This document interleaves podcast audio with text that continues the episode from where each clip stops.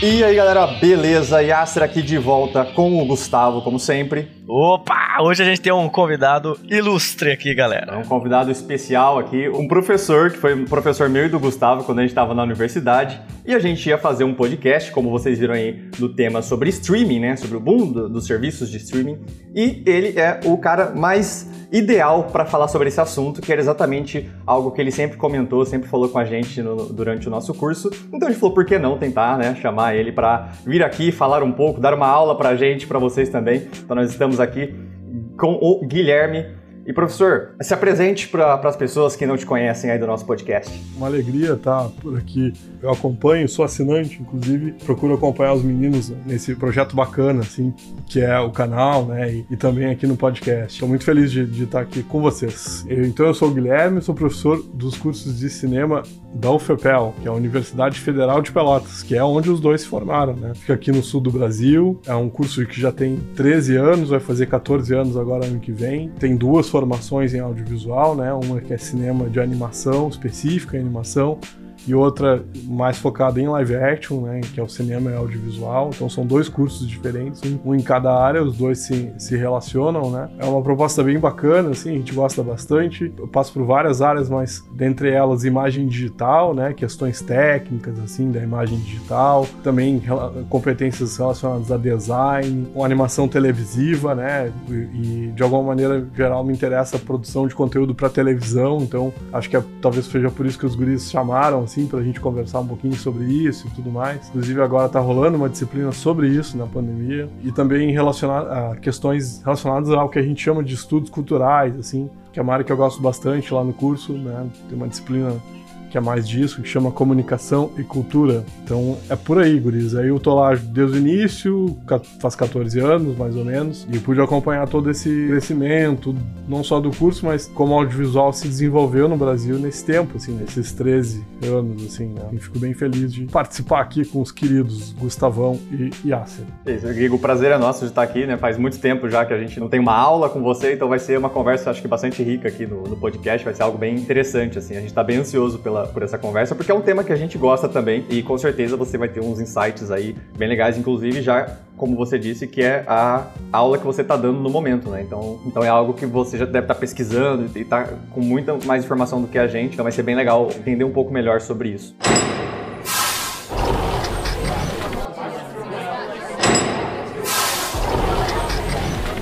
Serviços de streaming eles já são populares assim há alguns anos, né? Começou a se popularizar no Brasil pelo menos já faz algum tempo, principalmente com questão, acho, de filme, né? Nesses últimos tempos, filmes, séries, né? Netflix, Hulu, agora tá surgindo mais, tem o Prime. Então são vários serviços aí que estão substituindo a TV clássica, né? Agora você não precisa mais se limitar ali a um, a um cronograma, né? E tá ali sempre no mesmo horário todo mundo. Você pode assistir quando você quiser, na hora que você quiser e o que você quiser, né? Isso que eu acho mais interessante. Mas o que, que você acha, Giga, assim, para a gente começar, além desses fatores que eu citei, assim, que popularizaram mais? Agora, a questão de tudo, né? Basicamente todos os tipos de serviços ou programação de entretenimento serem via streaming, né? Via VOD. Importante sempre quando a gente fala em tecnologia, não excluir a tecnologia da vida social. Então, tecnologia e vida social, práticas culturais são coisas que estão muito juntas. Então, quando você fala de uma, você fala de outra. Outra coisa que é legal dizer sobre isso é a gente não pode ser causal em relação a essa história. Então, só o fato de, por exemplo,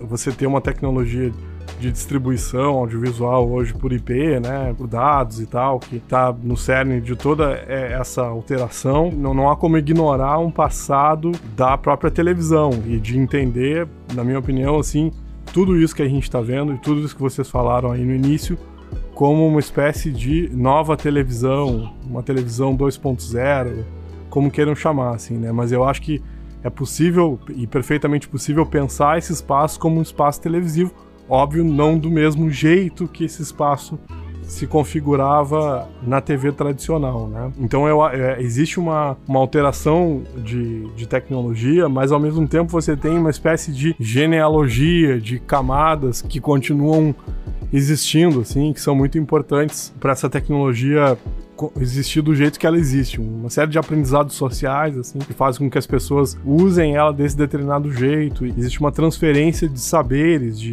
várias coisas, de tempos, de uso, assim, que, que, que já estavam presentes naquele modelo antigo, ainda estão presentes do broadcast tradicional, né? Aquele broadcast, como o Yasser falou, assim, com horário marcado, aquele modelo tradicional de distribuição, né? Pouquíssimas emissoras, uma programação muito uh, elástica para todos os públicos, mas algumas coisas é, é, elas permanecem, assim, e a gente tem que ter um olhar, não, não é saudosismo, nem muito menos integração com a tecnologia nova de um jeito cego, assim, é, é, é, um, é um balanço, é uma desconfiança, assim, sempre saudável de, de tudo, assim, dessas coisas que estão que chegando e, e que estão por aí e tal mas que são muito interessantes, assim, são muito bacanas. Nessa disciplina que a gente está estudando lá no curso, assim, na pandemia, né, uma atividade especial que, como a gente está em pandemia, não tem como seguir o semestre regular, então eu resolvi nesse semestre ofertar uma disciplina bem focada em YouTube, assim, né, pensa YouTube como televisão, assim. Como é que você pode pensar o YouTube como televisão? Como é que isso pode ser televisivo, afinal de contas, né? O que que fica de televisivo, né? E aí, se você for ver, fica muita coisa, né? Muitas questões que o YouTube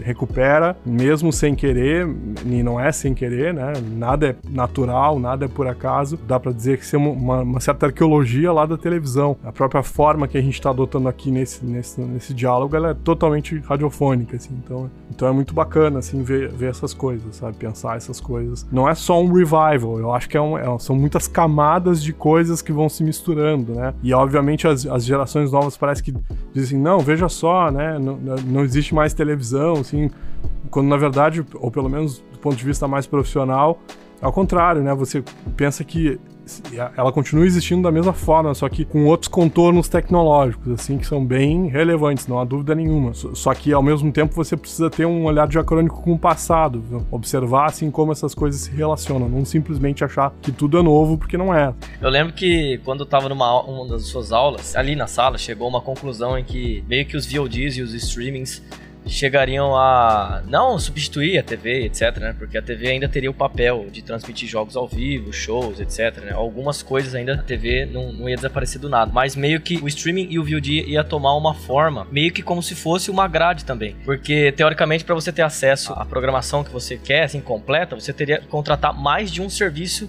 de streaming. E na época, só o Netflix era muito forte, 2016, assim. Porque o Amazon Prime tava muito engatinhando, o Hulu nunca foi lá aquelas coisas. E eu lembro que quando a gente chegou nessa conclusão na sala, eu falei, nem a pau, sabe? Tipo, eu ficava, nah, não vai demorar mais. Cara, 2020, assim, o meu irmão assina o Amazon Prime, tipo assim, a gente aqui em casa tá rachando tudo, sabe? Meio que já virou isso, já. Tipo, quatro anos depois, tipo, foi muito rápido. E, e, já aproveitando para linkar o, o, que você disse sobre o YouTube, é, eu, eu e Yassi acompanham um canal que se chama Flow Podcast. É um podcast bem interessante que eles chamam todo tipo de pessoa, assim, não tem tema, é, um tema assim que, que, é seguido.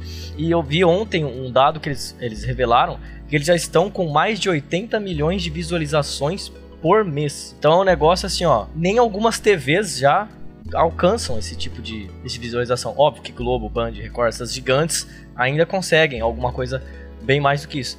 Mas é surreal de pensar que, que o YouTube e o, que, o VOD o streaming já em quatro anos já estão, tipo, botando para baixo a TV. Eu, eu, achei bem. Eu lembrei dessa aula e eu precisava falar para vocês. Não, meio legal, que a gente legal tá adivinhou o futuro, assim, sabe? Meio que. A gente tava prevendo o que ia acontecer. Com certeza, não, absolutamente. E a, e a rapidez, justamente, eu acho que faz parte desse, dessa equação.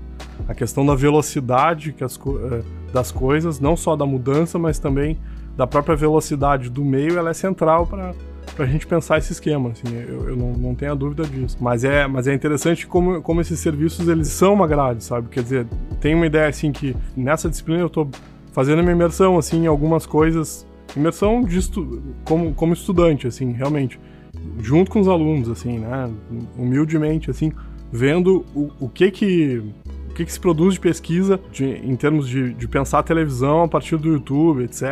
Especialmente na tradição desses estudos, que são os estudos culturais e tal, especialmente também a partir de um teórico bacana desses estudos que chama Raymond Williams. Em 74, se eu não me engano, mas foi bem na década de 70, publicou um livro seminal chamado Televisão, né? É muito interessante e tal, e cheguei a usar no meu trabalho de tese, assim, que foi, que foi sobre televisão e espaços de comércio, assim, pequenos, mas era um livro muito con considerado para falar de televisão e apesar de ser escrito em 73, 74, muito atual, por conta dessa relação com o que a gente pode chamar de grade ou com o que ele prefere chamar de fluxo televisivo, ou seja, como as programações são consideradas. Se você for assim muito determinista, um determinismo tecnológico muito grande, assim, você vai dizer assim, não, veja, é, hoje você tem um telespectador, assim, muito diferente, porque afinal de contas ele pode escolher a programação que ele vai querer assistir, o que é verdade, em parte, só que não é a única verdade, porque você tem também o que condiciona essa escolha, ou seja, são fatores estruturais que vão condicionar essa escolha. Primeiro do próprio sujeito, que precisa conhecer essas coisas, ou seja, o YouTube é um mar, como, vocês falaram, tem coisas de 80 milhões de views, assim, que, que, é, que é massivo, né? E ao mesmo tempo você tem, numa mesma plataforma, um espaço para nicho, assim, né? Para conteúdos de ser bem totalmente segmentados, assim, né? É muito louco, assim, que, que você tem essas duas coisas convivendo na mesma plataforma. Mas ao mesmo tempo você tem uh, nessa plataforma e nas outras, e isso é muito determinante, a relação do algoritmo, ou seja, como esse algoritmo é uma espécie de nova grade, como ele engendra um novo fluxo televisivo, né? O que o Raymond Williams chamava de fluxo televisivo era, na prática, assim, a, a, relação da sua vida com os horários, com a forma que a programação era sugerida pela televisão. Ter os horários das novelas, né? O, o próprio, a ideia de um horário nobre é muito de fluxo tradicional, né? Ou, ou seja, é de noite. Por que, que é de noite? Para atender hordas de trabalhadoras e trabalhadores cansados, né? Que chegam em casa e e querem assistir televisão. Né? Isso ainda existe, mas isso existe mediado pelo YouTube, mediado pelo, pelo Netflix, por outras coisas.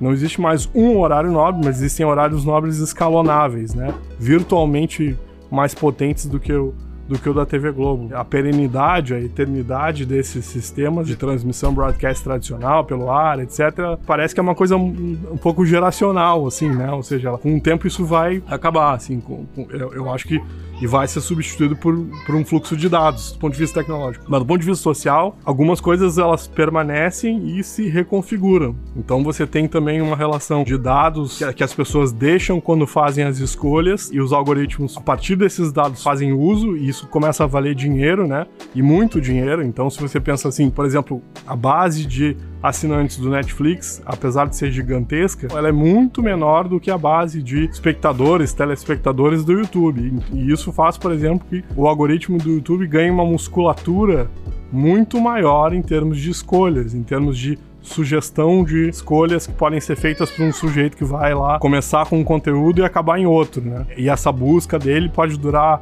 5 minutos ou pode durar 10 horas. Esse sou eu e Yasser todos os dias que a gente entra. Eu achei legal que você falou assim, que tipo, às vezes tem que sempre pegar pelo aspecto, às vezes, social, né?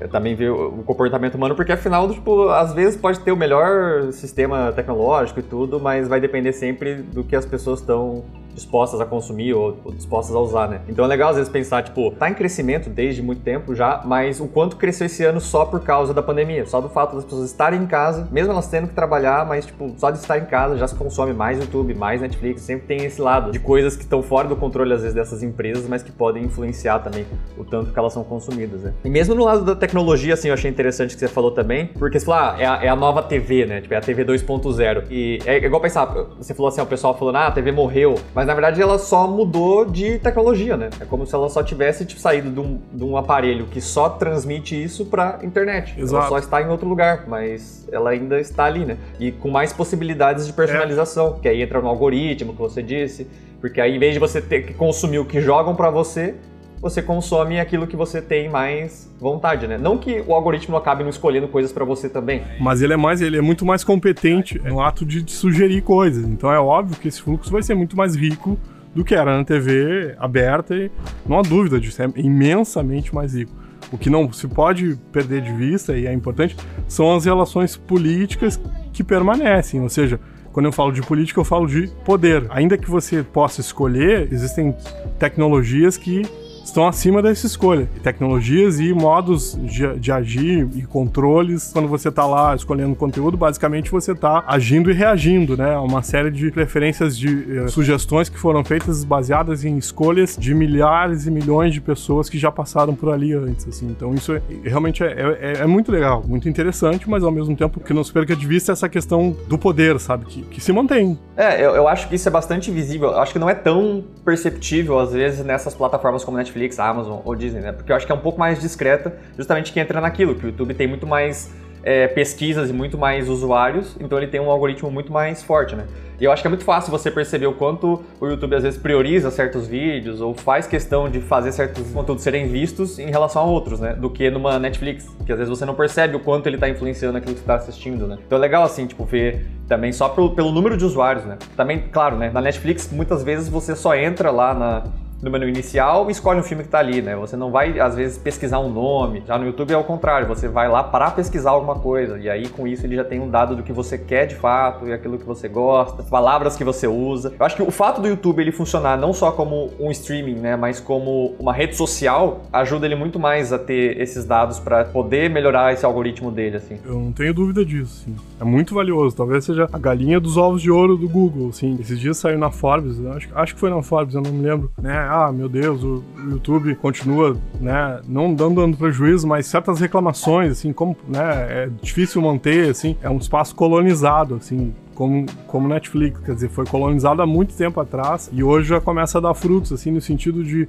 de um controle desse broadcast, né? Da riqueza de uma inteligência coletiva lá, que é uma ideia que se tinha na pesquisa, ainda se tem, né? Que quanto mais você usa, mais a coisa fica inteligente, assim, né? E aí a, a questão é que esse, essa inteligência, ela vale muito dinheiro, ou seja, então quando você está usando de graça, vocês sabem, não é de graça, é justamente porque você usa, né? E, e esse uso a informação que esse uso gera vale muito dinheiro. Vale mais dinheiro do que o dinheiro. Por isso que essas coisas têm um acesso, entre aspas, gratuito. Eu acho que o Netflix e, e o, Amazon são, são, as duas que eu consumo, sabe? Elas são interessantes, mas e elas têm também a presença disso. E elas têm uma, uma coisa, especialmente o Netflix, assim, parece um desejo de infinitude, assim, né? Então eles nunca dizem quantos filmes tem, assim. Por exemplo, se você pegar um serviço como o Telecine aqui da Globosat, eles dizem lá que eles têm mais de 2 mil longas para você assistir, assim. O telecine é como você ir numa locadora antigamente, assim, que é assim, você tem gêneros e os gêneros são muito claros, etc, e estão colocados ali, e tem aqueles gêneros a lá Netflix, assim, né, filmes para você assistir comendo pipoca. Esse tipo de nome, assim, que não é comédia, romance, sabe? Aquelas etiquetas que a gente tinha nas locadoras, é interessante. É, ao mesmo tempo estranha, né? Porque, porque eles não dizem quantos filmes tem e ao mesmo tempo o que eles te oferecem na experiência de uso é aquela aqu esses nomes assim, é, que são construídos a partir de outros usuários e tal, e não sei o que. É diferente, sabe? Se você pensar assim, a estratégia de Amazon é meio parecida com essa, e a estratégia de canais já mais antigos, assim como Telecine, é bem diferente, assim, como eles apresentam conteúdo e como eles, eles disponibilizam para você acessar, né? Então, aquela coisa mais catalográfica, você encontra no, no. É um modelo que é um pouco mais tradicional e é um modelo que te diz, ó, oh, a gente tem dois mil filmes assim, pra você escolher. É bastante, mas são dois mil filmes. No Netflix você não sabe exatamente quantos tem, sabe? E você deduz, assim, que né, vai sair do ar, você tem que ver e tal. Eu acho que a estratégia deles é diferente nesse funcionamento, né? O Telecine, enquanto tem funciona como uma locadora. Então o filme tá lá, independente dele ser alugado ou não, ele vai estar tá lá, se um dia você quiser ele tá ali. Enquanto a Netflix, ela vê o que foi mais assistido ou menos assistido e ela vai renovando esses contratos, né? E tirando e colocando coisas novas, né? Até porque tem muito muita série que ela mesmo produz que ela faz uma temporada e cancela, assim, porque realmente não, não deu audiência e já, e já foi. É por isso que eu acho que ela não revela muito esses números, né? Porque toda hora isso tá flutuando. Tá mudando, tá mudando. Não, não tenha dúvida. É um outro modelo de negócio. Embora tenha cauda longa, né? Aquela coisa do Chris Anderson, da cauda longa, né? Quer dizer, de então, uma, um produto audiovisual, ele, ele tem uma, uma curva de interesse quando ele é lançado lá. Então, o filme vai para a sala e aí ele é né, super aclamado pelo público, etc e tal. Aí depois ele vai para a TV igualmente e, tal, vai para outras janelas e aí ele vai definhando, né, no seu interesse. Só que ele mantém uma, um, um gráfico assim, uma cauda bem fininha, assim, que é virtualmente infinita. Você pensar em De Volta para o Futuro, que vocês fizeram, por exemplo, um episódio agora que é bem legal, né, e que tem 35 anos e mesmo com 35 anos as pessoas continuam falando, quer dizer, é uma cauda infinita, né? Absolutamente infinita. É o que o Chris Anderson chama dessa cauda longa, né? E aí muita gente, inclusive o Netflix, inclusive o Telecine, inclusive o YouTube e o Disney Plus, etc, lucram com essa cauda longa. Só que me parece que o Netflix não, o foco não é exatamente esse, embora seja um secundário, mas é sim dessas produções, como o Yasser falou, das produções originais, tanto na chegada deles aqui no Brasil como produtores, que foi assim, quanto a ideia de que eu acho que todo o catálogo, um tempo, vai ser deles, assim, 100%, né? Você não vai ter nada que não seja ordem.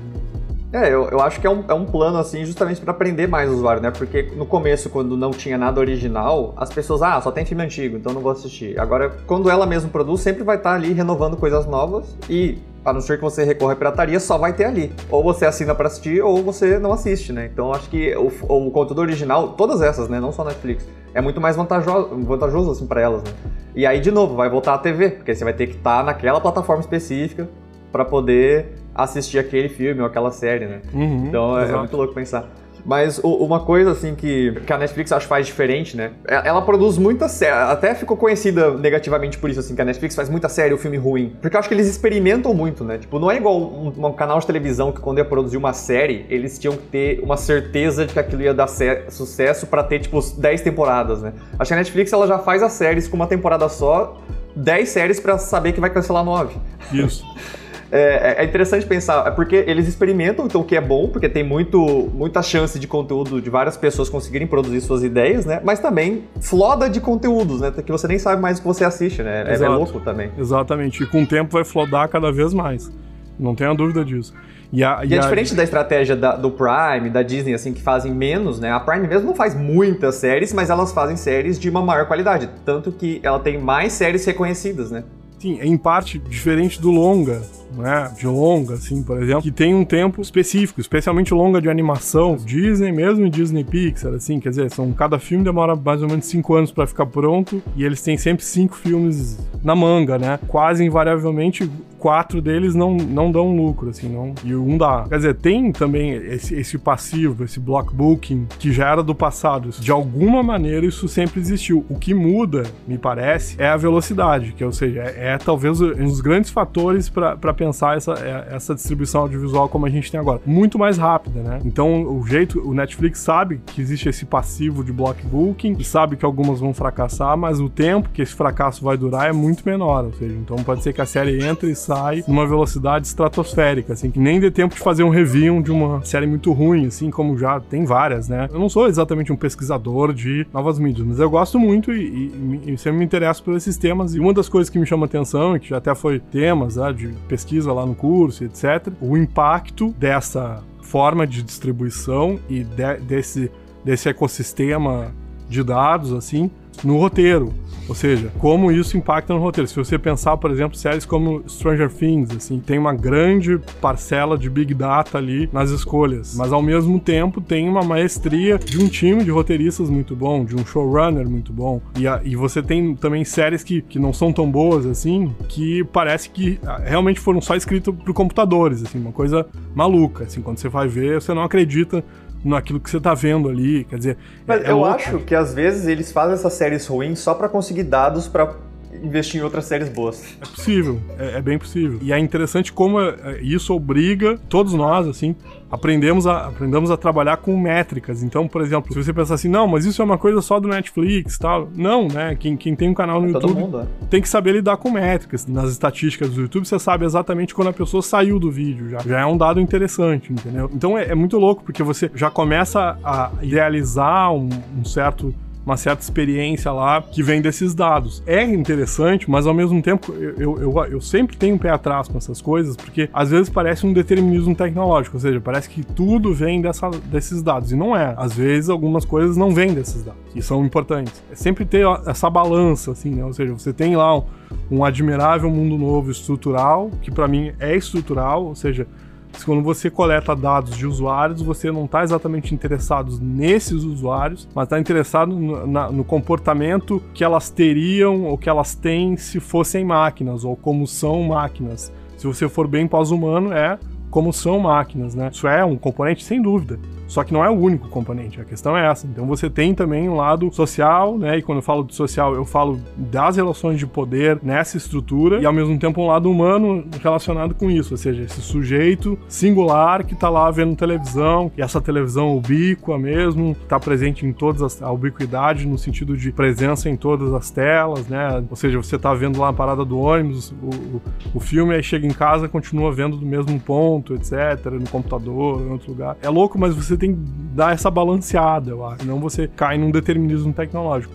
Engraçado que o Raymond Williams, em 73, ele já falava disso. Ele abre o livro o Televisão, que é um, eu recomendo a leitura, porque é muito bacana, assim, falando, ó, é, não dá para ser determinista tecnológico diante da televisão. Ele tinha toda a razão e continua tendo, né? Mesmo aquela televisão que, que ele se apaixonou ao ir para os Estados Unidos, ele, ele era um britânico, ele conhecia só a BBC, ou TVs tipo a BBC, um conteúdo público de televisão, etc. E quando vê ele, ele tem uma experiência de TV a cabo nos Estados Unidos, assim, e fica maravilhado com aquilo e começa a pesquisar isso, assim, um dramaturgo tal, um sujeito muito singular, assim. Mas é um sujeito que vai enxergar isso já lá, assim, vai, vai perceber essa necessidade da gente não ser determinista, achar que esses dados são tudo, etc. E não são. Daqui a pouco vai, você vai ter, assim, todas as séries feitas a partir das preferências do usuário, mas e, e aí, da, da, onde vão nascer essas preferências novas? Então vai ficar sempre um, um, um pastiche de preferências, então basicamente vai ser tipo uma reciclagem né, contínua de conteúdos, assim, não faz sentido, né? Ou seja, não, não fecha essa conta. Você tem que ter também o outro lado, aquele lado da própria circulação da cultura que faz com que as coisas se renovem de um outro jeito, assim, que não é esse do algoritmo. Então é, é complicado, sabe? É, você tem dois lados, assim, tem, tem que ser sempre muito, muito moderado. É, é uma, uma, opinião minha, assim, mas eu, eu acho que é por aí, assim.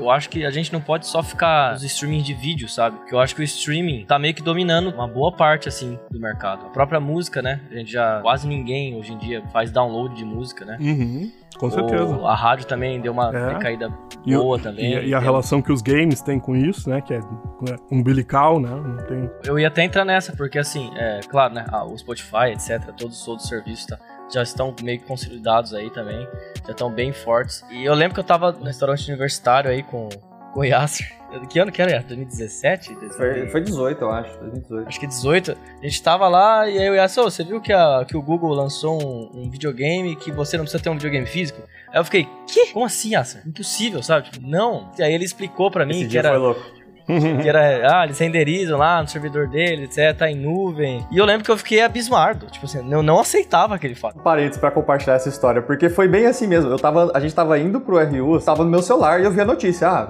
Google Stadia será um console por streaming sem versão física, não sei o que, não sei o que. Eu li isso e eu fiquei, meu, o que, que é isso, tá ligado? Aí eu falei pro Gustavo e ele teve essa reação. Ele falou, meu, o quê? Como assim? Não é possível, é impossível. Isso não existe, não tem como fazer isso. e a gente ficou, tipo, a discussão inteira, assim, durante o almoço, conversando justamente sobre a possibilidade de como isso, assim, né? É inconcebível pra gente, né? Porque, sei lá, a gente sempre pensa em música, filmes, é um negócio que tá pronto ali, né? Já tá renderizado, tá bonitinho, é levinho, você transmite e tal. Aí você pensa, pô, como é que os caras vão fazer isso com um jogo que renderiza em tempo real, negócio? É, é, é absurdo, assim, sabe? Que você controla. A ideia é muito louca. Mas é legal pensar que a gente já tem, tipo, música, séries, filmes, curso, tem tudo por streaming hoje, né? E os conteúdos do YouTube, da Twitch. E agora só faltava meio que os games, assim, dessas mídias de, de entretenimento, né? E agora tá chegando para se tornar uma realidade. Aliás, né? Com o Google Stage ele já tá disponível, já é uma realidade. A Amazon já anunciou dela, que vai ser o Amazon Luna. A Xbox já tem. Logo, logo vai entrar, sei lá, Nintendo e PlayStation nisso. É bem capaz de uma empresa do tamanho do Facebook entra, porque se a Amazon entrou, não tem por que o Facebook às vezes não tá pronto, sabe? Ele tem a capacidade, ele tem os servidores, ele tem o interesse, né? Ele já tem o Facebook Gaming para competir com a Twitch, ele já tem o Oculus Rift. Sim, digamos que de um ano pro outro ali que tinha três empresas de games, né? Nintendo, Xbox e PlayStation, agora já tem seis, com o Google, é, o Amazon e um provável Facebook, uma provável Apple aí, sabe? É diferente pensar nisso, né? Do, do streaming de games. E aí, e aí você consegue entregar conteúdo para o usuário muito bem, né? Claro, tem diferenças. Por exemplo, se você for comparar a sala de cinema, né? com, com a sua experiência 4K em casa, assim, a sala de cinema ainda, é, ainda é superior, assim, né? E, e, provavelmente continuará sendo do ponto de vista tecnológico. Assim. Mas é impressionante, assim, se você comparar a forma que se entregava conteúdo 1K, assim, 1080p, para a forma que se entrega conteúdo 4K, assim, o salto que houve, né? Enorme, assim, de espaço de cor, de tudo, assim, né? Do ponto de vista técnico mesmo, cromático. E antes não era possível porque, porque a banda era, era, era estreita, aí a banda vai alargando e isso vai ficando possível. E aí daqui a pouco você tem a necessidade de ter uma, por exemplo, agora está saindo PlayStation 5, né? Que é um console com uma super placa de vídeo, como os outros consoles são. Mas daqui a pouco, provavelmente você nem tenha mais placa de vídeo em casa, nem, tá? Vai ser só o device ali da pontinha mesmo, ou seja, volta é só para permitir ali o necessário para fazer a conexão, né? Para fazer a conexão, só um hardwarezinho de ponta, assim, para coletar e transmitir sua informação ali rápido, etc. E claro, bom, pode ser que não, mas, mas é bem provável. E, e quer dizer, porque aí você centraliza todo o valor no serviço, né? Ou seja, a coisa da imaterialidade, assim, então tudo vai desmanchando. Então começa a vender serviço, em vez de vender console, então você vai, não vai pagar dois contos, três contos, quatro contos por um console, vai, mas vai pagar 300 reais, 400 reais para jogar todo mês, uma coisa assim, sabe? Não sei. Eu acho que as próprias empresas sabem disso, assim, tá? Até mesmo nos Estados Unidos, onde às vezes a, a, o aumento são poucos dólares, o pessoal já, nossa, tá ficando caro. Agora, como serviço, você já consegue baratear isso, né? Por isso que a gente acha que a tendência agora, no, na próxima próxima geração, essa ainda tem os consoles físicos, né? Mas na próxima é bem capaz de não, não ter. E ainda se tiver, é a última, sabe? Tipo, e às vezes só vai ter para aquela pessoa que, ah, não confio ainda, né? Mas provavelmente vai ser em bem menor escala. Não, sem dúvida nenhuma. E eles estão investindo muito em serviço, porque, por exemplo, o Xbox mesmo, eles têm o Game Pass, né? Que você paga uma mensalidade e você não precisa comprar jogos. Você tem uma biblioteca, como se fosse uma Netflix de, de jogos ali para você jogar. E custa 45 reais por mês, sabe? É muito, muito mais barato do que você comprar um jogo de 350 reais todo mês. Claro, não vai ter todos os lançamentos, né? A Microsoft coloca os lançamentos dela, dos exclusivos dela e muitos outros com empresas que elas têm parceria. Mas assim, já são muitos jogos, né? Pra quem não tá disposto a gastar 350 reais pra comprar um jogo. E já não tendo que comprar, às vezes, um console, você só pagar uma mensalidade, só tendo que comprar um controle.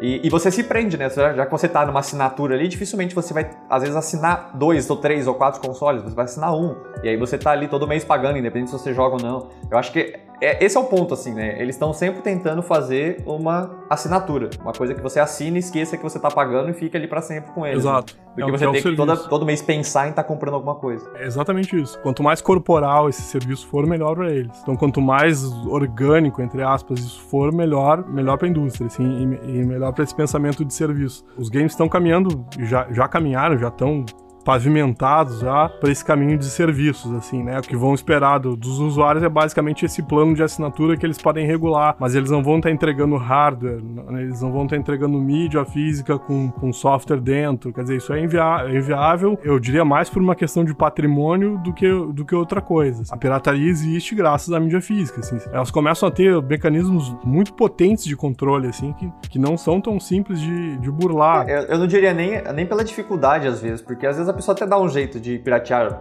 o jogo e tal, mas acho que pelo, pelo preço mesmo. Porque, meu, 45 por mês, você não vai se dar o trabalho, às vezes, de não, piratear, não vai, sabe? Não vai se dar o trabalho. Fica mais fair e você pode contratar, tá ali no sofá, etc. Já contrata e não sei o quê. E, e, e você e pode óbvio... cancelar, no pior das hipóteses, né? Tipo, você assina um mês, joga e cancela. E aí a política de preço fica mais justa, mas ao mesmo tempo fica mais flutuante, né? Porque eles podem dar uma louca e aumentar o preço loucamente. Isso pode acontecer, assim, né? Assim como acontece com software já, né? Software profissional, você sabe que, que é assim que funciona. Quer dizer, se, se, a, se a indústria quer aumentar o preço, aumenta e já era. Mas que tá caminhando para que os games estão caminhando para serviço, não tenha dúvida, assim. O que é bom, assim, o que é bacana. Mas ao mesmo tempo, e, e é interessante pensar, você tem possibilidades de assim, mais claras, mais abertas de inserção de novos negócios, assim. Então, eu, eu me lembro que o Play 3 era ma muito mais complicado de ter lançamentos independentes do que o Play 4. Hoje você vê lá na, na loja do PlayStation, você encontra vários jogos brasileiros para Play 4. Isso ficou bem acessível, assim, né? De você conseguir lançar um, um game sendo independente sem precisar de uma distribuidora, né? Diretamente já no, no, console. De você ter um cross-device, assim, né? Então, é isso, né? É, é bacana isso, é interessante, porque abre portas para especialmente para gente que forma profissionais que trabalham na indústria, assim, abre, abre porta para novos negócios, para novas oportunidades, para outros, outros experimentos. Pra, se você tiver um serviço e se esse serviço permitir espaço para novas ideias, assim, ajuda. Não, não digo que é maravilhoso, assim, porque nada é maravilhoso. Sou um pouco cético, assim, mas, mas ajuda, assim, acho que ajuda bastante, assim, você ter isso. Porque, por exemplo, para você desenvolver um game de Super Nintendo lá no passado, você tinha que ter um kit desenvolvedor que era caríssimo, assim, então só alguns tinham, assim, então era uma coisa, assim, inalcançável, quase quase. Mas já não é mais assim. Já não, já, hoje você, você consegue desenvolver relativamente fácil a partir dessas tecnologias. Assim. O acesso a elas não é tão difícil quanto era. E isso é, contribui para que mais pessoas entrem para a indústria e contribui também, eu diria, e talvez seja um dos pontos mais nevrálgicos dessa relação, que as pessoas paguem por conteúdo. Isso é, é uma coisa importante, sabe? Eu acho importante. Então, ainda que seja pouco, que você tenha esse costume, não é nem cultura, é costume mesmo, de pagar por conteúdo, né? Que a gente não, não isso não é muito, não é uma coisa muito usual no nosso modelo midiático. Assim. As pessoas não estão habituadas a pagar por conteúdo. Não, não estão habituadas. Mas elas estão se habituando, né? E isso, isso provavelmente vai acontecer, que é ótimo. Eu acho que o preço localizado, assim, para nossa realidade é o que mais influencia isso, né? Sim, Porque você para às vezes para pensar, a maioria dessas plataformas de música geralmente é aquele preço padrão de R$16,90. Uhum. R$16,90 às vezes por mês para você ouvir a música infinitamente, sabe? Porque acho que todo mundo ouve muita música no seu dia a dia. É, é um preço que as pessoas estão dispostas a pagar. Então, tipo, já ajudou muito. Acho que hoje em dia é muito difícil. Eu nunca vi, assim, perto da, da minha bolha, assim, alguém que, que baixa a música ainda pirata, sabe? É, é, literalmente todo mundo assina algum dos serviços, né? E acho que filme já tá se tornando isso, tá quase uhum. assim chegando num ponto de todo mundo vai fazer isso. E eu acho que games uma hora ou outra vai ser isso. Ninguém vai mais piratear jogo porque primeiro que já é muito difícil hoje em dia assim, os jogos estão sendo menos pirateados já pela dificuldade que as plataformas oferecem, né? Estão com sistemas de proteção melhores. Mas não só isso, porque daqui a pouco já não vai valer mais a pena mesmo o, o, esforço. Exato. Então é legal assim pensar nesse lado, né? E aí, claro, quanto mais pessoas consumirem e não piratearem, também barateia o custo e aí fica mais equilibrado, né? Só tem que, de fato, tem que reverter os usuários e, especi e especialmente para os desenvolvedores, assim, para a gente conseguir ter uma política audiovisual brasileira, assim, que, que tenha essa visão, que, te, que consiga, por exemplo, fazer com que se desenvolva muito game aqui no Brasil, consiga muito projeto sério, muito filme, sabe? Tipo, então, essa visão de que, por exemplo, o audiovisual, incluindo games, é uma necessidade essencial, né? Essa pandemia basicamente esfregou isso na cara de todo mundo, assim, pelo menos para mim. A gente que trabalha com isso, vocês que são formados em, em cinema audiovisual e e todos que trabalham com isso já tem um pouco essa ideia, assim, que não existe mundo, não existe vida sem é, conteúdo audiovisual, assim, não existe, né? Ou seja, para deixar as pessoas trancafiadas em casa, talvez um dos únicos jeitos possíveis é com muita conexão, e essa conexão é audiovisual. O que as empresas de telefonia faturam de internet, todas elas é com audiovisual. Então por isso que elas pagam com Decine, inclusive. Né? Elas não querem pagar, mas pagam com Decine por causa dessa questão, porque o negócio delas é muito próximo do nosso negócio, do, do audiovisual. Eu falo nosso no sentido mais amplo, da indústria toda e, e, e, por ser professor disso, assim. Não é mais uma coisa supérflua, entendeu? Então o Netflix, o, esse serviço de games que a gente tava falando, eles entram na conta como se fosse uma conta de telefone dos anos 80, assim, sabe? É, eu preciso disso para viver, assim. Sim, precisa disso para viver nessa, nessa configuração. E isso é muito interessante. Eu acho quase inviável hoje em dia você não ter alguma dessas assinaturas, seja tipo música ou de filme. Muito difícil, games, né? Seja é. alguma dessas, a pessoa vai ter, é impossível, assim.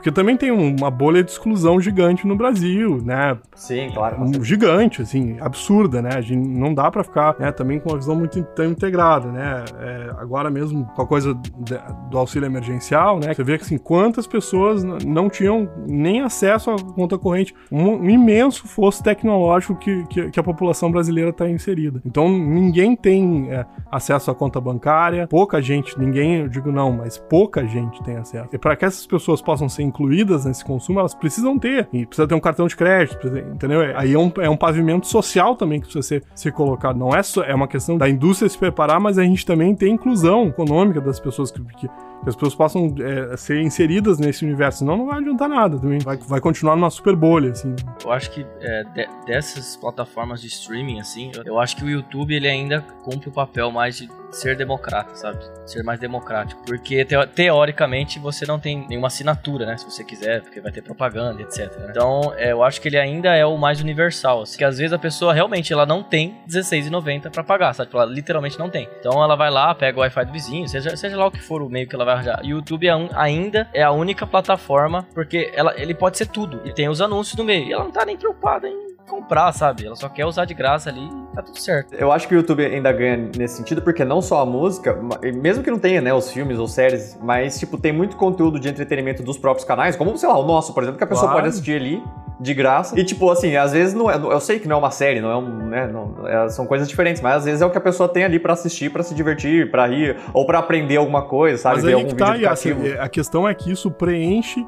E, e, e eu não tinha. Noção, quando, eu, quando eu falei para vocês lá em 2016 disso, assim, honestamente, eu não tinha a experiência midiática que eu tenho hoje, assim, em 2020, que mudou radicalmente, assim. Por exemplo, hoje, meu horário nobre é preenchido com o YouTube sabe? Inclusive com o canal de vocês e com outros canais que eu gosto e que eu assino, assim, e que, e que, e que vejo. Claro que é são produtos diferentes. Você produzir dramaturgia e produzir conteúdo com informação, etc. Mas aí que tá, sabe? Tem, tem uma possibilidade que seja virtual, que é bem presente, ou seja, é potencial de aquilo tá concorrendo, de aquilo tá disputando a atenção de várias pessoas, assim, entendeu? Não é tão distante assim essa, essa ocupação. Eu, eu acho que o YouTube ganha justamente em nicho, né? Ele tem muitos micro, micro nichos, micro assim, nichos. que às vezes umas pessoas muito específicas querem assistir e o YouTube tem que outras plataformas acabam não tendo porque não vai dar audiência, né? E o YouTube, como ele não precisa dessa, né, os produtores de conteúdo no YouTube não precisam de um nicho muito grande às vezes, eles querem algo mais específico aí eu acho que essas pessoas conseguem se encontrar ali, né? Muito Exato. mais do que em qualquer outra dessas plataformas. Perfeitamente.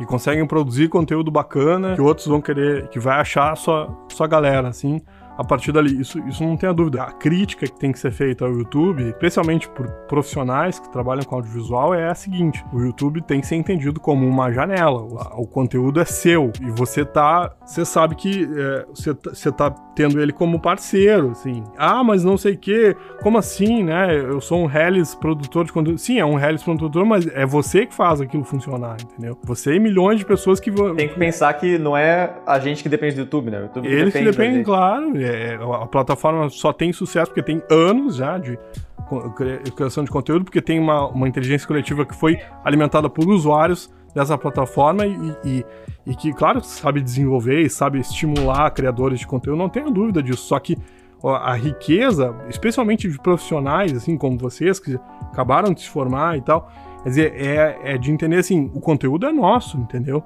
Não é do YouTube. Eu tenho que olhar para ele como um profissional. Eu, e eu tenho que ter um cuidado jurídico com ele como um profissional. Também entra numa questão jurídica, legal, que quanto mais o produto audiovisual, seja qual for, pode ser game, pode ser dramaturgia, até a questão de eh, conteúdo de áudio, como podcast, assim, quanto mais original ele for, melhor para você, porque o que faz que, com que ele exista nessa condição imaterial, ou seja, nessa maluquice de consumir na ponta, assim, como a gente estava falando, assim, é justamente uma esfera jurídica muito robusta. Então, quer dizer, não, não existe almoço grátis, entendeu?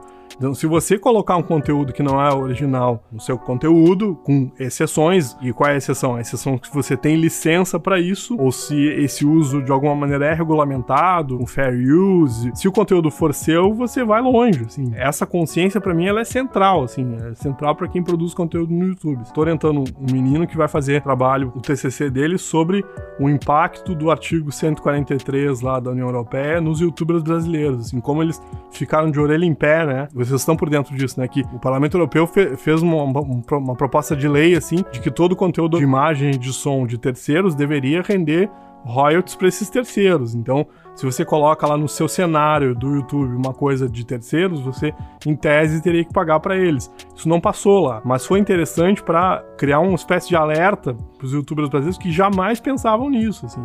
Essa existência jurídica da, do conteúdo, ela sempre vai existir. Não, não na forma desse artigo 143, que pode ser exagerado, assim, mas isso vai voltar, sabe? E, e isso, com o tempo, a, a, a, vai, vai haver um aperfeiçoamento muito grande no Brasil e em todas as partes dessa esfera jurídica. E por isso que é importante ter essa consciência de conteúdo, né?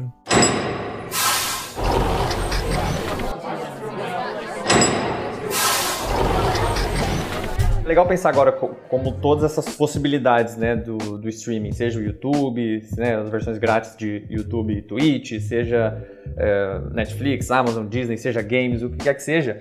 É, antes, agora você misturou muito é, essas empresas e os, esses competidores, né? Eu acho até que tem uma fala do presidente da Xbox, que é o Phil Spencer, que ele, que ele falou, tipo, ah, a gente não, não, a PlayStation e a Nintendo já não são mais nossos competidores, né? Porque agora eles já competem com todo mundo, né? Já compete com a Netflix. Às vezes, você tem tudo por streaming, eu posso ou assistir a Netflix ou jogar um jogo. Então você já não tá mais competindo com outra, com a, Sony, você tá competindo com a Nintendo, você tá competindo com livro, você tá competindo com música, você tá competindo com absolutamente tudo, né? E, e ele ainda vai um pouco mais além, né? Fala que agora nossos maiores competidores são a Amazon e a Apple, né? Porque ele já viu que essas empresas já, também já estão entrando nesse mercado aí para fazer games e tal. Então é interessante pensar o quanto, assim, de dois anos para cá se expandiu tanto a ponto de que agora todas essas grandes empresas que tinham uma ou duas concorrências têm 15, 20 concorrências do dia para noite, assim, né? Digamos, entre aspas, do dia para noite. É interessante pensar que agora o, o, essa competição aumentou e isso acaba sendo bom para o consumidor também, né? Porque, querendo ou não, eles vão ter que fazer mais vantagens para que a gente fique naquela plataforma, naquele serviço deles, assim. Eu acho que sim. Não é, um, não é uma miríade, assim, de vantagens. É muito difícil, assim, e a gente sempre, e sempre tem uma relação de poder, essa relação de poder é bem perversa. É porque, no fundo, eles querem o nosso dinheiro. É óbvio. Não, querem dinheiro a todo custo, né? Então não é bem assim, sabe? Inclusive o próprio próprio YouTube, né? Que, faz com que muita gente produza conteúdo de graça para ele. Então, se você não tem a mínima consciência que você tá fazendo isso, você tá trabalhando de graça, assim, quer dizer, não, não é o caso de vocês e não é o caso da maior, de boa parte das pessoas que produzem conteúdo. Mas é isso tem lá, então não, não, existe almoço grátis. Mas ao mesmo tempo, eu vejo assim que nem tudo também é uma desgraça. Né? Muito pelo contrário, eu, eu, acho que é essa, essa, essa concorrência múltipla de, de mídias, etc., acaba favorecendo quem quem quer desenvolver coisas novas e quem quer entrar no mercado e quem quer se inserir, sabe? Eu digo isso por ter feito faculdade, por exemplo, quase 20 anos atrás, assim. Não parece tanto tempo assim, mas ao mesmo tempo parece, né? Essa coisa maluca do tempo. E nem se pensava nessa, nessa possibilidade de, de fazer o que a gente tá fazendo agora. Nem, nem próximo disso, né? Então, as gerações que entram na faculdade agora, por exemplo, né? Que é o caso de vocês que saiu agora da faculdade, apesar de ter muitos desafios, tem mais possibilidades. Eu, eu acho que sim, sabe? E, e esse cenário ele favorece isso de alguma maneira. Ou ele, felizmente, ele depende disso. Então, quanto mais serviços, é melhor para quem produz conteúdo, sabe? Honestamente, é melhor. Embora você tenha que primeiro ter vários cuidados. O primeiro deles para profissionais é esse que eu falei para vocês, da, da consciência sobre a, o patrimônio do seu trabalho assim, e a existência jurídica disso. O conteúdo é meu e eu tenho possibilidades de distribuí-lo porque ele é meu. Ponto final, certo? E o YouTube é meu parceiro, por exemplo. E outra coisa que a gente também já falou, mas é bom sempre ressaltar, é essa inclusão é, econômica e social que a maioria da população precisa ter, né? Então, se você tem, por exemplo, uma juventude que cresce no Brasil e, e começa a se inserir no mercado de trabalho e não tem acesso à conta bancária, ela dificilmente vai consumir conteúdo desse jeito. Ou seja, ela dificilmente vai ser incluída nesse, nessa universo. Se você pensar assim, 10 anos atrás, tudo que gerou de crescimento econômico no Brasil foi em decorrência da inclusão de muitas pessoas numa faixa de consumo que elas não acessavam. No Brasil e em qualquer parte, precisa, precisa ter uma consciência de uma, uma espécie de uma espécie não, de uma sustentabilidade das coisas. Não adianta nada nada você ter nessa realidade de serviços, nessa realidade de materialidade, você ter um uma horda de pessoas que não podem consumir. Ou seja, você precisa ter uma horda que consomem. Se você comparar o custo do Netflix no Uruguai, aqui do lado, né, com o Brasil, no Uruguai é muito mais caro, assim. E por que que no Uruguai é mais caro? Porque tem menos gente. A gente tem mais gente e aí barateia o serviço. Quer dizer, então, e quanto mais gente puder consumir as coisas, mais vai baratear, não tenha dúvida disso. E só que para ter gente consumindo, você precisa incluir as pessoas. E isso é política. As empresas não vão fazer isso. O YouTube não vai fazer isso. É parte da nossa consciência também, também de entender justamente esse jogo. Porque, igual você falou, né, que não tem almoço grátis e, e que a gente está sendo parceiro do YouTube, né? É, é, engraçado quando você pesquisa, às vezes, você vê esses, esses, canais que dão dicas, né? Tipo, ah, como monetizar seu canal, como ganhar dinheiro com seu canal, como crescer, não sei o quê. A maioria acaba falando, ah, o YouTube vai te pagar isso, o YouTube não vai te pagar, não sei o que lá. Só que teve uma pessoa, não vou lembrar quem agora, mas que disse um negócio que às vezes dá aquele estalo na gente, né? Que foi assim, o YouTube não te paga, você paga o YouTube. E, e é legal pensar né, nessa frase. Sim, com jeito. certeza, com certeza. Tá certíssimo, é exatamente isso. Você paga e caro, né? Porque é, você sabe muito bem, custa caro produzir conteúdo. E conteúdo bom, de qualidade, original, né? Não é qualquer conteúdo, entendeu? É, o conteúdo não vai ser tirado do ar amanhã por infringir direitos, ele vai permanecer lá. E ele vai gerar interesse, ele vai gerar cliques, ele vai. É, é muito precioso, entendeu? Eles sabem que é precioso. E se um dia é, esse modelo se esgotar, assim, vai para outro lugar. Porque o conteúdo é seu, esse é o ponto é legal, mas se você tiver essa condição, essa noção, as coisas acho que ficam melhores. Eu diria assim, não é tanto ao céu nem tanto à terra. Não adianta você achar, meu Deus, que horror, que miséria, estou sendo explorado assim ao mesmo tempo. Não, que maravilha, né? Vamos lá monetizar. Não, na verdade, assim, é, é um negócio, entendeu? E, e, é, e são trocas, assim. E, e, essa troca no início é bem injusta, assim, sabe? Depois ela. É, você tem que talvez, saber balancear, né? Balancear. E, e, você também tem que saber planejar, assim, spin-offs, né? Ou seja, multiplicações disso para outros lugares. Por isso que é importante não achar. Para não ficar dependendo, né? Claro, de, de não achar que o mundo inteiro cabe no YouTube. Que apesar de ser gigante, não é a única coisa. Pode, pode eventualmente surgir uma outra plataforma que seja mais interessante, que daqui a pouco você migra para lá. Tomara que entendeu? surja, porque o YouTube não tem concorrência, assim, tipo, a nível de, de influência, né? Então eles não também não têm pressa para fazer muitas coisas que os usuários mesmo pedem. Exato. É okay. legal ter uma concorrência para dar uma cutucada ali. É. Eu, eu, eu, não uso redes sociais, zero, assim. Eu sou avesso, não gosto, acho que é um negócio complicado. Eu sei que é um, um polêmico e tal, eu não uso porque eu, eu acho não muito democrático, assim, e, e, às vezes um pouco invasivo. Mas a única rede social que eu uso é o YouTube. Mas é uma rede social audiovisual, e nesse modelo, de fato, é, é a única que tem até agora. Tem Vimeo, tem o Twitch e tal, mas são é, outros mas são modelos. outras propostas, né? São outras propostas. Outro modelo. E aí o Vimeo mesmo é um nicho de profissionais e tal. Mas enfim, daqui a pouco pode ser, nada impede que surjam outras plataformas. Entendeu? É, eu sei que o Facebook ele quer concorrer assim com o YouTube, mas assim, a plataforma de vídeos ali dentro do Facebook ainda é horrível, não tem assim. Muito ruim, não. É, não é 1% do que o YouTube é, sabe? É, então não é concorrência ainda significativa, ainda falta uma concorrência de peso ali para mostrar pro Google, ó, ou você foca aqui no YouTube ou você vai perder seu, seu espaço. Com certeza. Enquanto eles estão sozinhos nessa corrida, né? Então eles estão. É, assim como, por exemplo, se você quiser fazer uma live, se você quiser trabalhar com conteúdo ao vivo, assim, o Twitch é muito mais vantajoso que o YouTube. Exato, muito mais. É. Eu tive uma experiência com, com, essa disciplina que a gente tá fazendo streaming pelo, pelo YouTube, assim, né? Porque tá pensando no YouTube, então. Aí no primeiro dia eu não consegui fazer e, e foi pelo, pelo Twitch, assim, meio de emergência, assim, e eu fiquei impressionado, assim, eu já, já, já estava impressionado com a qualidade como espectador, mas é impressionante como, como o bitrate é muito mais alto, assim, né? Então é, o sinal chega com altíssima qualidade para as pessoas, assim, impressionante, assim. Quer dizer, isso já é um fator interessantíssimo, assim, sabe? E é uma consciência bem profissional. Então você tem o meu conteúdo aqui sai do meu computador e com um bitrate alto, entendeu? Com qualidade. Eu quero que ele chegue para as pessoas com qualidade. Então, se a plataforma me oferece isso, eu vou, vou para lá, assim. É, é, é, isso, sabe? É bem, bem isso, assim. O YouTube, o Facebook, tá? Não é o mundo, entendeu? Eles são empresas, apesar de serem gigantes e nos esmagarem, às vezes, eles são, são empresas, assim, sabe? E a gente apesar de ser formiguinhas, somos nós mesmos, assim, tem a vantagem de você pelo menos poder propor coisas, né?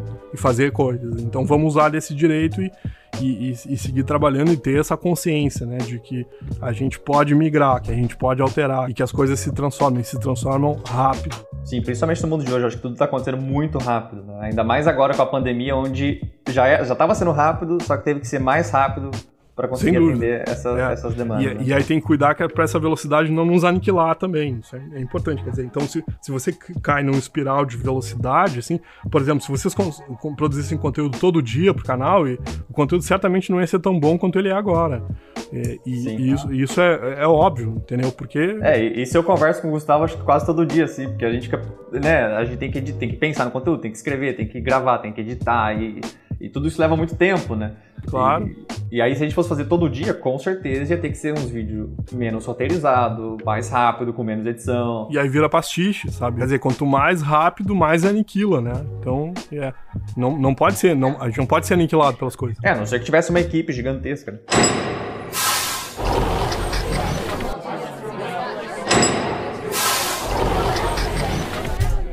Mas, Giga, então, pra gente ir pra uma finalizada aqui, uma, uma pergunta bate-bola, jogo rápido. Nesse mundo de, de streamings, né? Seja games, seja filmes, o que que seja.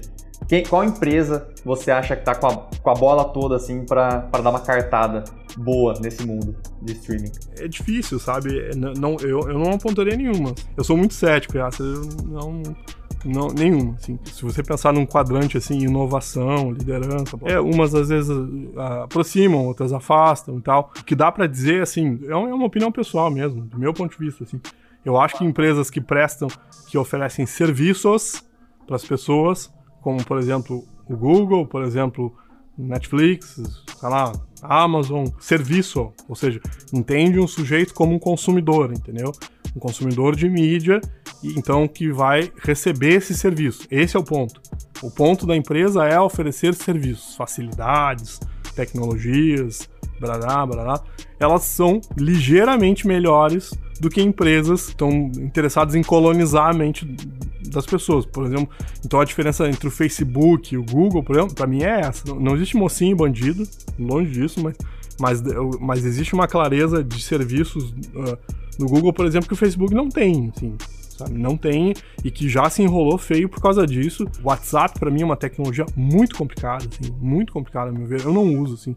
Eu acho complicado. É, as, existe, as pessoas se apavoram. Como assim? Não uso o WhatsApp? Não uso, assim, não acho legal. Quer dizer, se você pega o Zuckerberg diante do parlamento europeu, britânico, desculpem, com o escândalo do Cambridge Analytica, assim, se você olha uma foto dele diante do, do juiz, dos juízes lá na corte, você, você, você parece um, um teenager, sabe? Parece um sujeito assim de né, universitário de Harvard, ai, desculpe pelo que eu fiz, assim, pelo amor de Deus, né? Isso não pode acontecer, entendeu?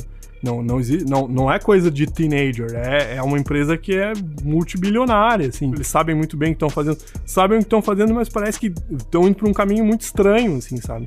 Que pode fazer com que, que é, a internet fique limitada a essa rede, que é horrível, né? Então, eu, se eu quiser criar alguma coisa diferente, eu não posso. É péssimo. Isso. É, ainda mais parando para pensar que eu acho que o Facebook ele tem atualmente 2 bilhões de usuários, né? Tipo, é muita gente, tipo, é um terço do mundo, assim, tipo. Aí oferta o Facebook de graça, se você não tem crédito, você consegue usar. Mas eu acho que empresas que focam em serviço é, tem mais longevidade. Não sei se podem. Ah, o Facebook lucra mais. Assim, eu não sei. Pode até lucrar mais, talvez. Mas talvez esse lucro é, é, vire um castelo de cartas, entendeu? Daqui a pouco o bicho Mas pega, eu assim. acho que eles mesmos estão tentando sair dessa e ir pra essa área de serviço. Eles não têm nada ainda nesse sentido, mas eles já estão tentando ali meio que competir com o YouTube. Eles já estão criando ali uma competição pra Twitch também com os vídeos ao vivo de gaming. Inclusive, tipo assim, pagando para streamers famosos migrarem pro Facebook Gaming, sabe? Então acho que eles estão querendo, tipo, dar uma distanciada disso, sabe? Eu acho que eles estão percebendo isso e querendo não focar só nisso. Porque eu acho que eles sabem que vai ser prejudicial para eles a longo prazo. Com certeza. Se metendo numa seara muito feia, assim, muito difícil.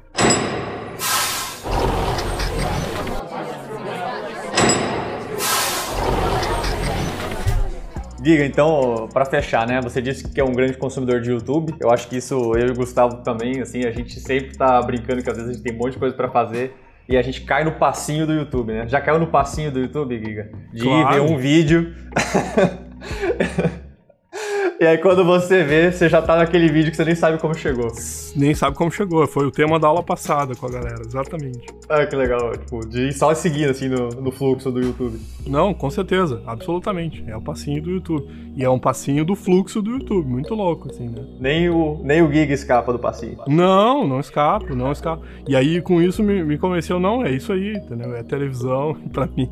Eu fui formado, a minha geração foi formada em televisão, televisão mesmo, assim. Eu, eu, acho que para finalizar mesmo assim a, a, frase que eu acho que a conclusão que eu acho que chega assim que a TV de fato ela não morreu, né? Ela só foi transferida e expandida, né? Porque hoje a TV eu acho eu, né, aqui pensando, ela não é mais só um filme, uma série ou um programa, né? A TV é justamente tudo isso que a gente falou. A TV é música, a TV é games, a TV é livros, a TV é tudo que você consome, né? E ela tá em todos os lugares agora. Então é, é legal pensar que a nossa ideia de TV agora é diferente, né?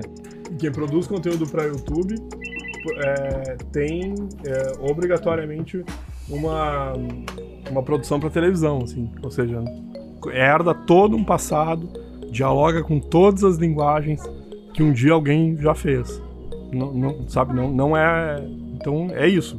Quer dizer, existe uma nova televisão, mas é televisão. Dá para chamar de televisão. Atenção! Entrando no hiperespaço em 3, 2, 1. Giga, então acho que é isso. Foi uma ótima conversa, assim. Muito obrigado por ter aceitado falar com a gente. Não, assim, um prazer. Muitos cara. insights que você trouxe que foram muito legais. É muito legal também esse conteúdo rico, assim, trazer pro canal, né? Trazer pro podcast. Muito obrigado por participar, Giga. A gente tá muito feliz. Que legal. Não, é um prazer, Luiz. Vocês contem comigo como espectador e no que eu puder ajudar, estou aí. Um prazer. Também queria agradecer de coração mesmo. Foi sensacional. Tem vários insights aqui sobre esse tema, né? Então a gente fica muito feliz de conversar sobre essas coisas. E agora agora eu vou, galera, vou ter que pedir a parte mais legal do podcast. Não esqueçam de ver os nossos outros podcasts. Entra lá, vê os nossos outros episódios. São muito bons, são tão bons quanto esse. Também não se esqueça que a gente tem um canal no YouTube chamado Metrô Espacial. Entra lá, se inscreve, vê lá o conteúdo que a gente produz, porque não é só podcast. E também siga a gente nas redes sociais. No Twitter a gente se encontra como Metrô Underline Espacial e no Instagram e no Facebook, arroba Metrô Espacial. Giga, muito obrigado por fazer parte desse podcast. Você quer deixar algum recado final aí para os nossos ouvintes? Não, é, é, é isso, né? Sempre cautela, né? Mas vamos aproveitar essas oportunidades, especialmente para quem produz conteúdo, né? Vamos em frente. Procurem estudar também, conhecer e tal. Jovens que querem produzir audiovisual, assim, nada mal fazer uma graduação na área, nada mal procurar cursos técnicos na área, né? Acho que sempre é legal. Show de bola. É isso aí então, galera. Até o próximo episódio e fui! Valeu. Valeu, tchau, tchau. Senhores passageiros, muito obrigado por nos acompanhar até o final. Ao desembarcar, cuidado com o vão entre o trem e a plataforma. Tenham uma ótima semana.